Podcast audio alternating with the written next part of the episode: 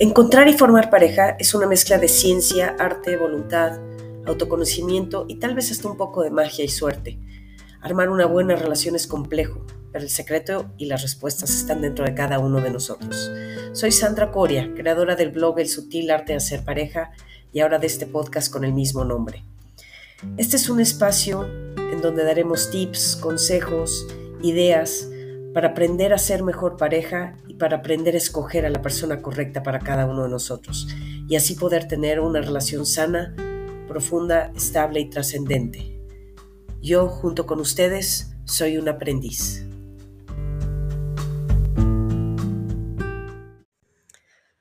Hola, bienvenidos a este nuevo episodio de El sutil arte de hacer pareja y el día de hoy vamos a hablar de por qué amamos como amamos de dónde viene nuestro concepto de amor, pero no solo el concepto, es decir, no solo como, como imaginamos que es el amor, sino cómo lo demostramos, que es donde hace una diferencia cuando estamos en pareja.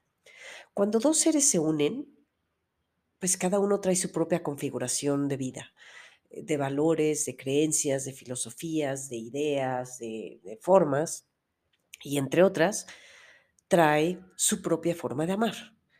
¿Y de dónde viene nuestra forma de amar? Pues principalmente viene en un 80% probablemente de nuestros padres o nuestros cuidadores, es decir, de las personas que nos cuidaron cuando éramos pequeños y de cómo nos demostraron ellos amor a nosotros y si tuvimos la oportunidad de crecer con una pareja que estuviera junta, o de crecer con papás, aunque sea divorciados, pero en pareja, pues también otra parte que influye es ver cómo se trataban entre ellos. Y después también viene un poco reforzado por los cuentos, las novelas, las películas eh, y, lo, que nos platican de lo, de lo que es el amor, ¿no? Para este episodio voy a definir dos cosas en el amor o lo voy a separar en dos más que definir. El amor como lo que se siente, que cada quien siente el amor de forma distinta, es decir, es como sustantivo, es un sentimiento. Pero hoy quiero hablar del amor como verbo, es decir, como acción, ¿no? Una cosa es sentir el amor y otra cosa es cómo lo manifestamos ante la gente que queremos y en especial, bueno, pues a nuestra pareja. Entonces, muchas de las lecciones o aprendizajes que tuvimos cuando crecimos con nuestros papás con, o, con, nuestros cuidadores puede haber sido sano. O sea, pueden habernos demostrado amor de una manera sana. ¿A qué me refiero con sano? Pues las personas que te quieren eh, con toda la extensión de la palabra amor, ¿no? Y, de un amor bonito, digamos. Es decir, te apoyaron, pero además te abrazaron, pero además te dieron independencia, pero además te dieron espacio, además te dieron confianza, libertad. Em, pero sentías una red de apoyo emocional, es decir, tú sabías que podías ser libre y que tus papás o lo que sea iban confiando poco a poco en ti, te iban demostrando amor, pero cuando regresabas te abrazaban, te daban un beso y te decían, si te equivocaste, no te preocupes, aquí estoy, y si tuviste éxito en lo que hiciste, te aplaudían y te decían, ok, ya lo que sigue, ¿no? Eso es así como a muy grandes rasgos lo que podemos llamar un amor sano, donde hay, donde hay confianza, donde hay libertad, donde hay apoyo. Sin embargo, muchos crecieron con, con una demostración de amor muy diferente, ¿no? Hay, hay personas que crecieron con padres abusivos, algunos físicamente, otros emocionalmente. Em, hay padres que también fueron chantajistas, manipuladores, em, sobreprotectores, celosos, eh, que tenían actitudes constantes pasivo-agresivas, em, muchos padres que eran distantes físicamente hablando, o sea, nunca te abrazaron, nunca te dieron un beso, nunca te, te sentiste apoyado físicamente hablando. Em, hay otros que fueron demasiado exigentes, ¿no? Que los educaron como, como en el ejército.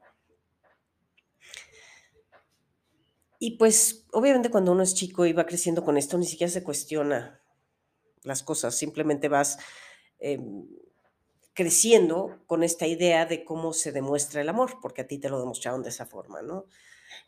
Parece que hasta los ocho años ya traes el 80% de lo que, de lo que aprendiste en la vida, ya, ya te lo marcaron, ¿no? Y pues esos ocho años en general se pasa uno con la, con la familia o con tus eh, cuidadores principales. Entonces, regresando a cómo amamos, ¿no? Este es, este es el, origen de, nuestra enseñanza del amor y de cómo demostrarlo. Nadie nos enseña a sentirlo, porque los sentimientos sí son muy propios, pero sí nos enseñan a manifestarlo. Ahora, no nos damos cuenta que, este, esta es la programación que traemos cuando nos encontramos a alguien. Y en la etapa del enamoramiento, de la conquista en general, pues mentimos un poco o voy a llamar exageramos un poco. Es decir, en la época de la conquista no te das cuenta realmente de la forma de amar del otro, porque lo que está tratando de hacer es conquistar algo. Cuando realmente te das forma de cuenta, perdón, cuando realmente te das cuenta de cómo amas tú y cómo, y cómo ama el otro, cómo lo demuestra, es hasta que pasa la etapa del enamoramiento y empiezan en la etapa de la adaptación que se llama, ¿no? Que es, ahí realmente es cuando empiezas a negociar, ¿no? Y a darte cuenta, pues, qué tan compatibles son y si son afines y si sus estilos de vida son eh, más o menos parecidos y si pueden ir engranando las vidas juntos. Ahí es cuando te empiezas a dar cuenta cómo ama a alguien, ¿no? Eh, hablamos en algún episodio de los cinco lenguajes del amor y esas, son formas de, de, expresar el amor que, que, bueno, la teoría está de Chapman, que la pueden encontrar en cualquier lado si, si, la, si la buscan, pues trata de definir un poquito los estilos o las formas de, de, de que podemos demostrar amor. Y el, y el punto básico de esta teoría de los lenguajes del amor es justamente el aceptar que no todos manifestamos amor de la misma forma y que no todos nos sentimos amados de la misma forma. Y que es importante aprender un poquito el lenguaje de tu, de tu pareja para tú poder demostrarle amor de la forma en que, esa, en que tu pareja se sienta querido o querida y, viceversa, ¿no? Porque muchas veces, eh, más bien siempre tendemos a amar como a nosotros nos gustaría que nos amaran o como nosotros estamos acostumbrados a que nos amen.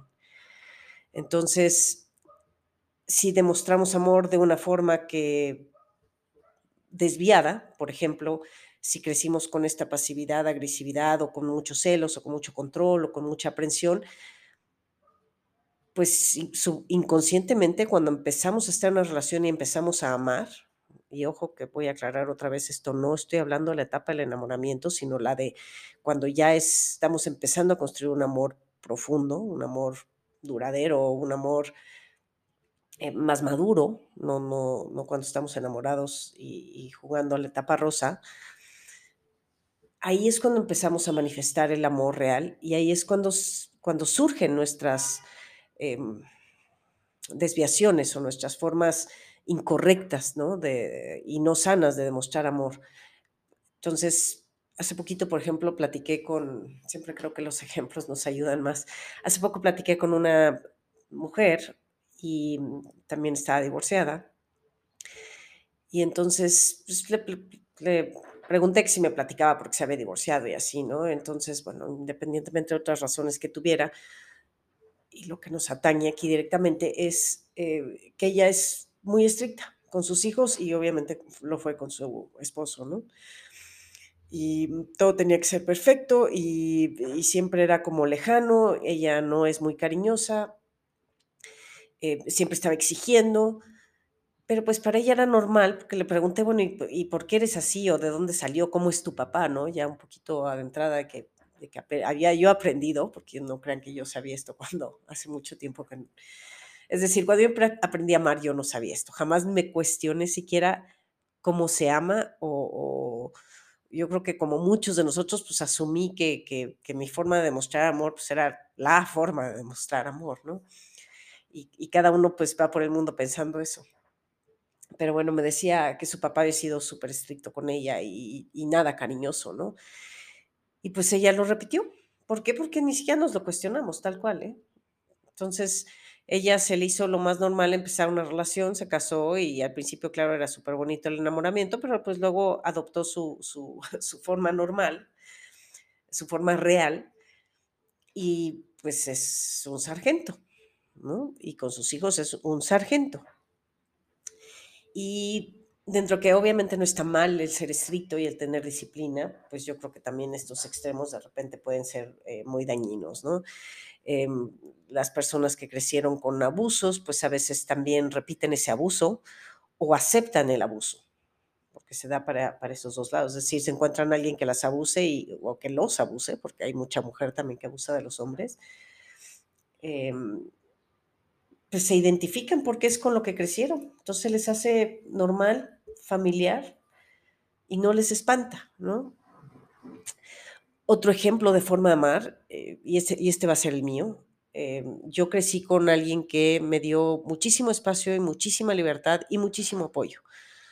Esa, esa fue su forma de demostrarme amor. Entonces, a mí, a mí me gusta esa forma de demostrar amor.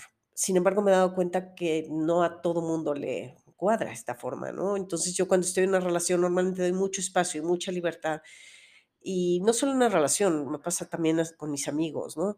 Pero he tenido una queja frecuente en, mis parejas y en algunos amigos también, donde me dicen es que realmente no siento que te importe, porque no me busques en todo el día, porque no me haces, porque...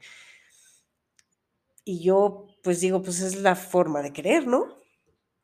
Claro, cuando me, ya cuando se repitió dos o tres veces ya me lo empecé a cuestionar y empecé a averiguar qué pasaba, ¿no? Pero eh, dentro, dentro de que no es una forma eh, totalmente desviada de querer, bueno, pues también es una forma que a lo mejor es la mía, pero no a todo el mundo le acomoda. Entonces, hablar con la persona y decir, bueno, yo soy de las que manifiesta amor así, eh, uno para que lo sepa y dos que también la otra persona me diga, bueno, a mí, a mí me cuadra y me gusta esta libertad y me gusta este espacio, pero o habrá quien me diga, no, yo sí necesito sentirte este, un poco más cerca, ¿no?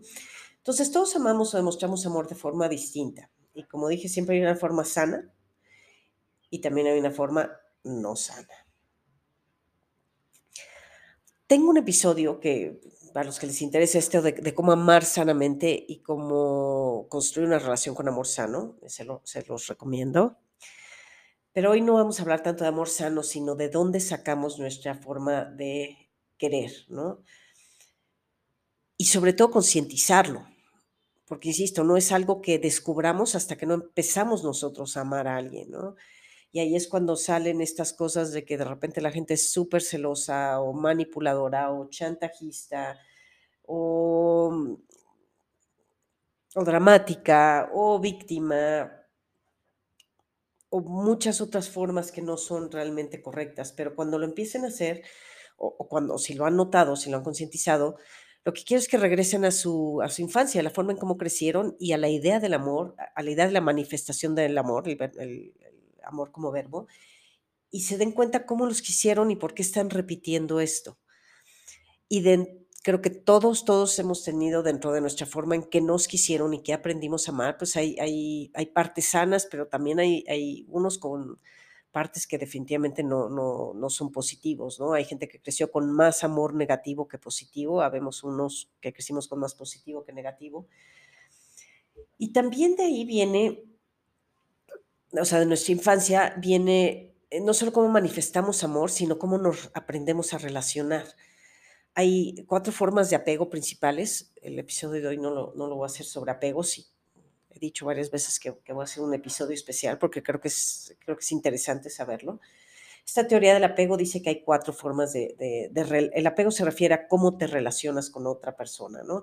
El apego seguro, que es el, el más sano, en el que normalmente confías en ti y confías en los demás. El evitativo, que son las personas que en general le tienen miedo al compromiso y a, la, y a la intimidad, que confían mucho en sí mismos pero poco en los demás. Y esto tiene que ver íntegramente en, en, cómo creciste y si te abandonaron de alguna forma, ¿no? Entonces dejas de confiar en la gente que amas pero confías en ti porque sabes cómo, cómo estar bien. El ansioso, que normalmente confía poco en sí mismo, pero confía en los demás y se relaciona de una forma tal cual como la palabra dice ansioso, es decir, siempre quiere estar juntos y siempre quiere saber de la otra persona y siempre quiere estar ahí encima. Eh, en inglés, y me gusta más esta palabra que ansioso a mí, eh, para definirlo, le dicen needy, de necesitar, y eh, el apego desorganizado. Ese no confías ni en ti ni en, ni en, el otro normalmente. Entonces es como, eh, son personas que crean en, en, general relaciones muy estables, van y vienen, siempre tienen relaciones nuevas, nunca duran, en fin. Este, y esa forma de relacionarnos, combinada con cómo estamos aprendiendo a amar, es lo que nos da nuestra eh, creencia y nuestro comportamiento del amor y de cómo manifestar amor, ¿no? Entonces, el punto es que las personas descubrimos cómo amamos hasta que amamos. Sería interesante que hiciéramos un, pues, un poco de terapia, un poco de, autoconocimiento con respecto a esto antes de siquiera meternos en una relación, pero bueno, tampoco pasa nada hacia los 18, 20 aprendemos a través de estar en una relación como amamos.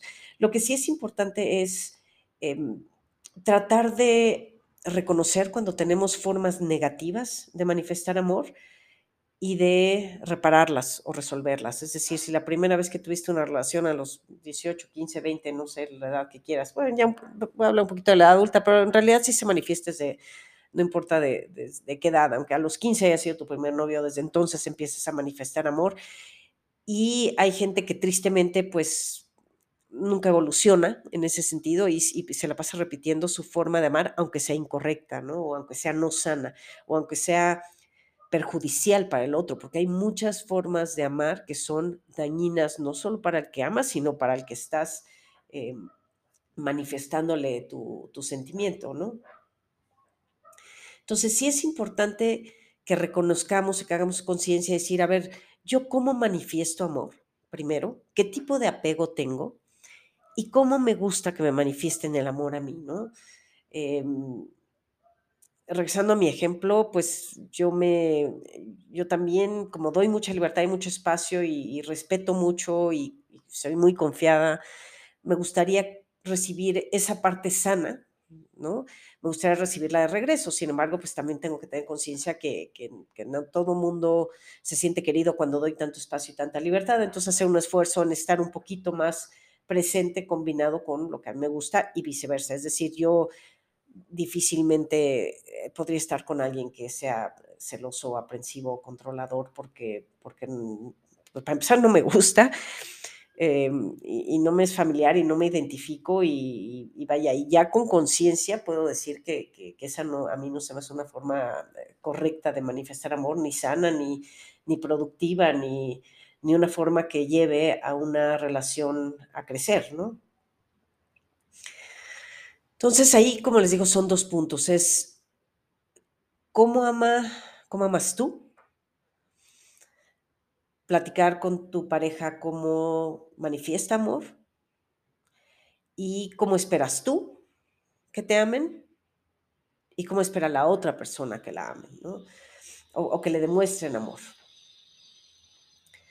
Para que no haya pues, tanto sinsabor y tanta decepción. Entonces, si se fijan, son cuatro puntos porque no es lo mismo a veces como, a veces como quiere uno, quiere que lo quieran, pero a veces no, a veces quieres manifestar amor de una forma, pero tú quieres que te la regresen de otra forma, ¿no? Entonces es un tema, pues, que vale la pena eh, platicar y explorar con, con, la persona con la que sales o con la persona con la que estés. O si no estás con nadie, creo que vale la pena al menos explorar tu parte y tenerla clara para que la siguiente vez que salgas con alguien, pues puedas eh, tomar este factor en, en, en cuenta, ¿no?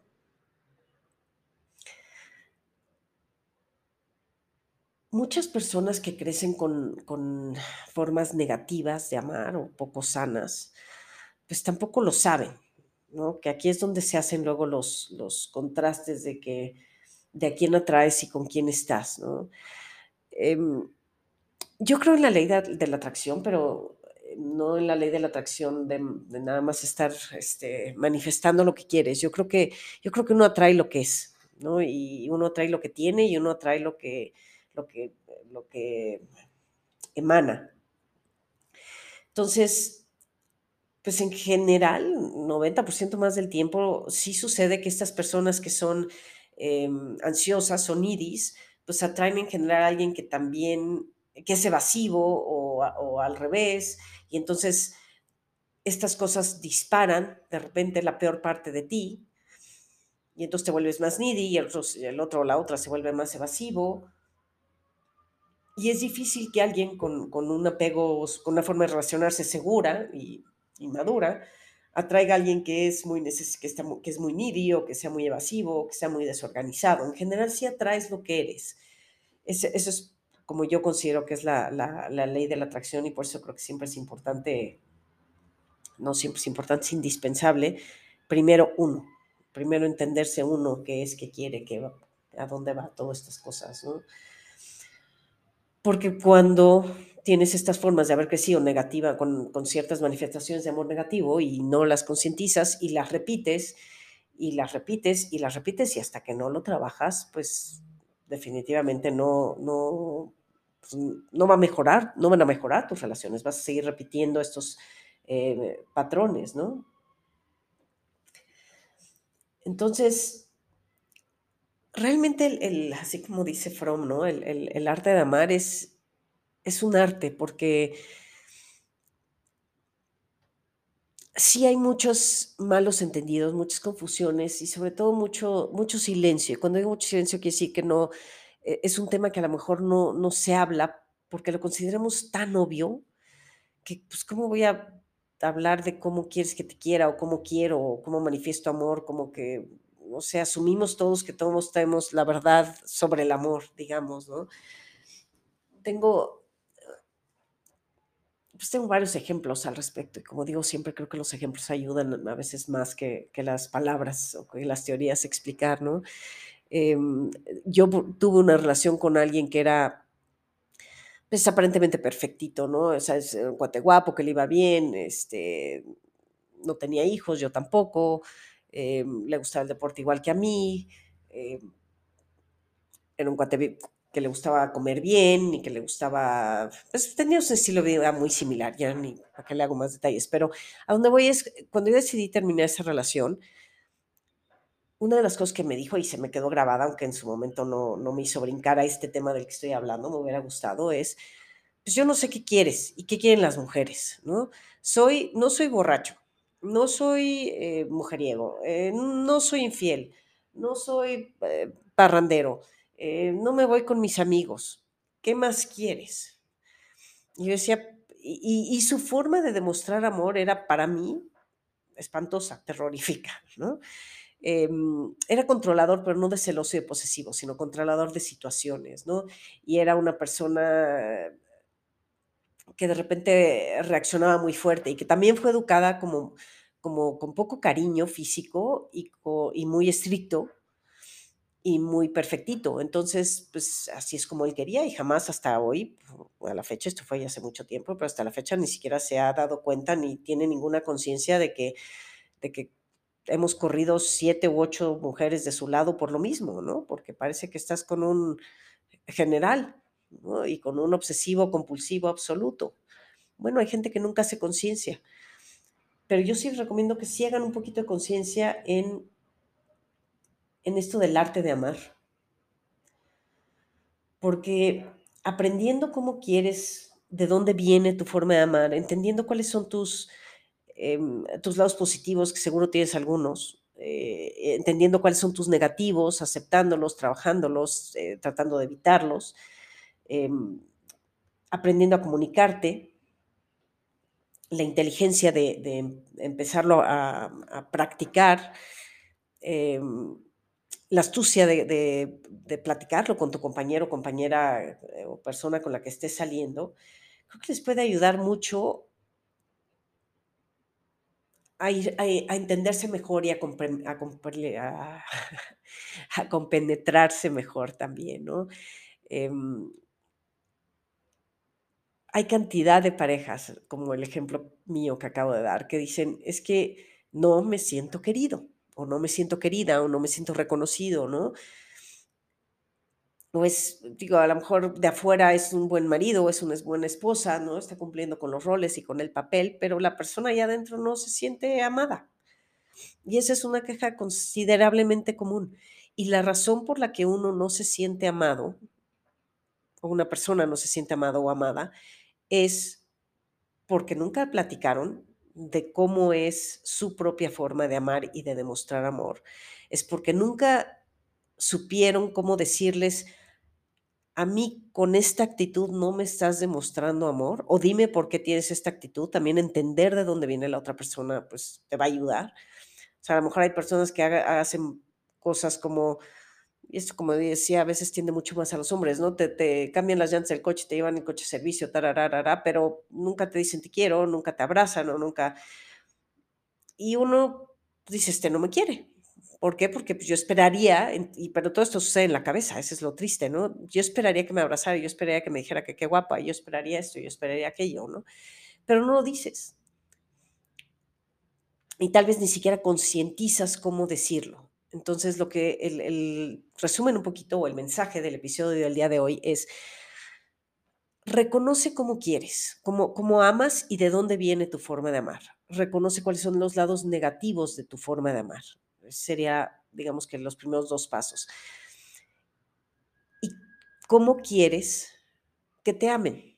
Sería el tercero. ¿Cómo te gusta a ti que te, que te manifiesten que te quieren? ¿No? Para que realmente digas, sí, sí me siento querida y me siento reconocida y amada, ¿no? Y el otro paso sería cuando salgas con alguien o si estás con alguien, platicar. Oye, a ver, ¿a ti cómo te manifestaron amor cuando creciste? ¿Cómo lo manifiestas tú? ¿Qué sientes que para ti significa amar? Y insisto, todo esto vamos en amor como acción y como verbo, no como sentimiento. Como sentimiento, pues es muy difícil de, explicarlo. Claro que lo puedes platicar, pero es como mucho más personal, digamos. Pero a la hora de actuar amor, ¿cómo lo hago?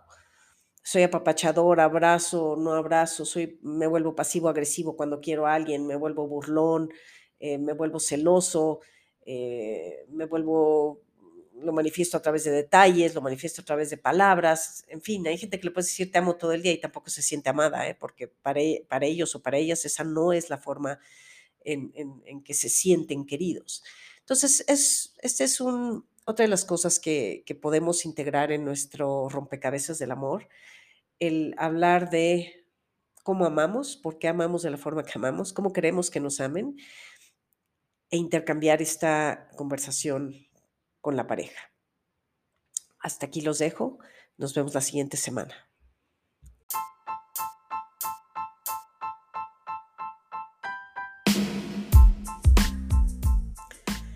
Eso es todo por hoy. Les agradezco su tiempo. Si quieren leerme, me pueden buscar en mi blog que es www.elsutilartedehacerpareja, todo junto, también me pueden seguir en mi página de Facebook, El Sutil Arte de Hacer Pareja. Si tienen alguna opinión, algún comentario o quieren cubrir algún tema en particular, escríbanme un correo a cricoria, c r i c o r i a arroba me.com. Gracias, nos vemos en la siguiente.